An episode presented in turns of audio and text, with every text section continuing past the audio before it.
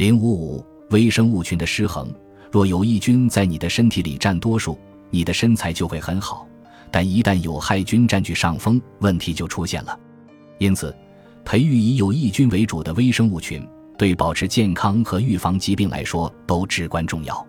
你必须给有益微生物喂食它们生长、繁殖所需要的食物。与此同时，你还要避免食用糖和其他有害菌喜欢的食物。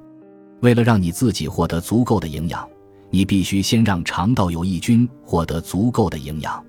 这一点看上去不难做到，也是营养师建议你多摄入益生菌与发酵食品的原因。但需要注意的是，即便是有益菌，也不应该越过肠道边界。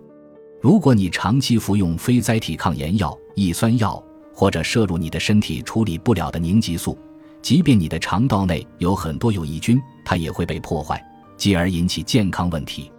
过去半个世纪里，食物供应、非处方药和处方药及环境因素方面发生的一系列令人难以察觉的变化，导致你从祖先那里继承下来的微生物群遭到了大肆破坏，有害微生物占据上风。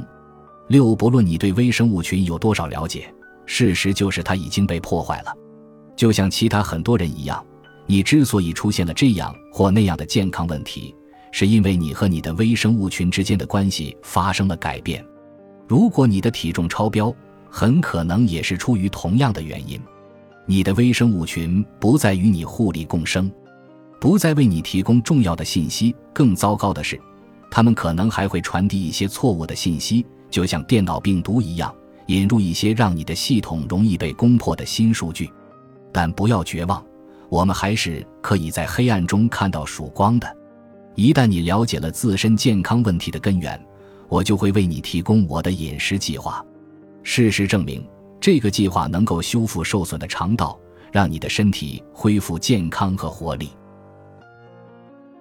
本集播放完毕，感谢您的收听，喜欢请订阅加关注。主页有更多精彩内容。